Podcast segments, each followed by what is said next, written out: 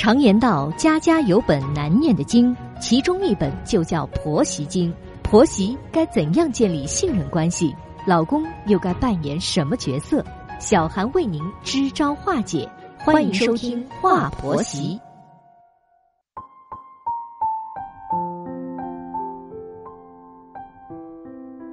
现在是北京时间晚间的二十一点，欢迎收听《话婆媳》，我是节目主持人小韩。在节目开始，问候正在收听节目的广大听众朋友。现在有很多的家庭啊，都是由老人带孩子的，这样呢，既可以发挥老人的余热，又可以让老人享受到含饴弄孙的乐趣。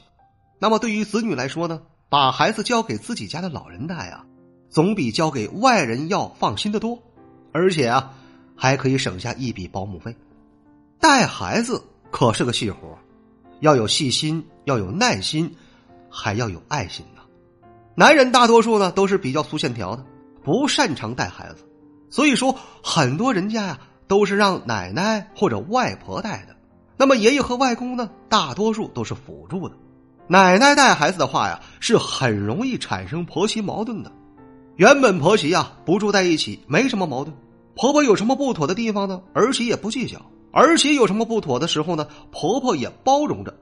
但是婆婆带了孩子之后，情况。可就完全不同了，因为婆媳之间不得不要合作呀。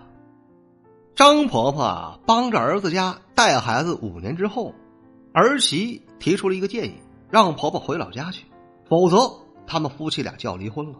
这五年里啊，就是因为婆媳矛盾，夫妻俩总是吵架，最后吵到要离婚的地步了。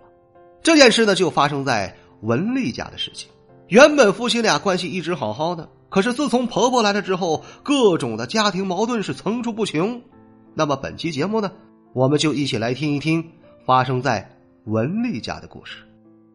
我和老公是在一次产品的交易会上认识的，彼此是一见钟情。后来老公呢就主动的追求我了，我们俩交往一年多后啊，在双方家长的催促下就结婚了。婚房是公婆出的首付，贷款由我们俩结婚后还。家具呀、电器呀都是我买的。结婚之后啊，我和老公就住在城里，公婆呢住在老家，老家在农村里。因为我和婆婆不经常的接触，难得见面的时候总是客客气气的，所以就没什么矛盾。可是我们结婚半年后啊，婆婆就经常会打电话来询问我有没有怀孕。她刚开始问的时候吧，我还是有点不好意思的，但并没有什么反感。可是后来她问的多了，明显就是在催我们呢，我就心里有点不舒服了。老公叫我呀，别理会他。结婚一年之后，我终于怀孕了，婆婆这才不再来电话催我了。那时老公还是很照顾我的，包了家里所有的家务活，我只要上班就行了。我上班一直到预产期的前半个月才停了下来休息的，因为呀要还房贷。我们俩在经济上也并不富裕。十月怀胎之后，我生下了一个大胖小子，一家人呢高兴不已。老公让婆婆来照顾我和孩子，婆婆呢马上就来了，我很感激她。可自从婆婆来了之后，家里的情况就彻底改变了。我们夫妻之间开始经常吵架了。先是在做家务方面，在我没怀孕之前，我们夫妻俩是一起做家务的，我负责做饭，他负责摘菜。我负责炒菜，他负责收拾碗筷；我负责洗衣服，他负责拖地。怀孕之后呢，老公为了照顾我，把所有的家务活都包了。可是婆婆来了之后啊，说男人是不能干家务的，就什么都不让我老公干了，婆婆一个人干。可是呢，她又觉得累，就不停的指使我干。老公下班之后啊，就躺在沙发上自顾的玩手机，或者呢逗逗孩子玩。在花钱方面。我买的东西，婆婆总是数落我说我乱花钱，说我败家。可是我老公花钱，婆婆从不说他什么，还总是夸他买的东西好。有时老公买了贵的东西，我说他几句吧，婆婆马上就会护着他，说男人花钱是很正常的。本来家里的钱都是我管的，可是自从婆婆来了之后啊，婆婆就不断的跟我老公说，让他来管钱，不要让我管。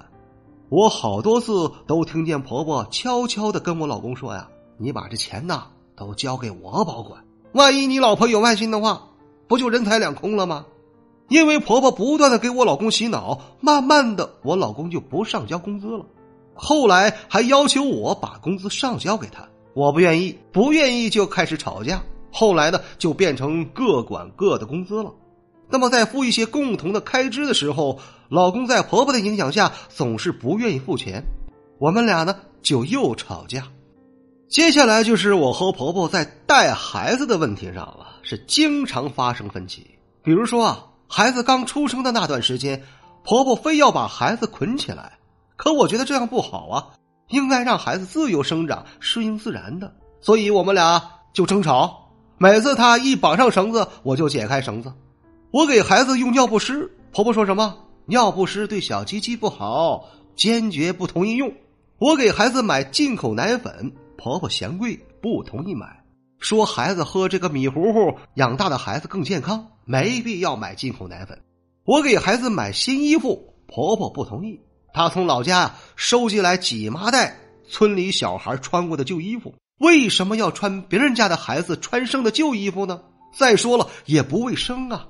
我想让我的孩子穿新衣服，婆婆就骂我，说我败家。我们俩又吵架。孩子上了幼儿园之后，我认为啊要天天去的，要给孩子养成好的习惯。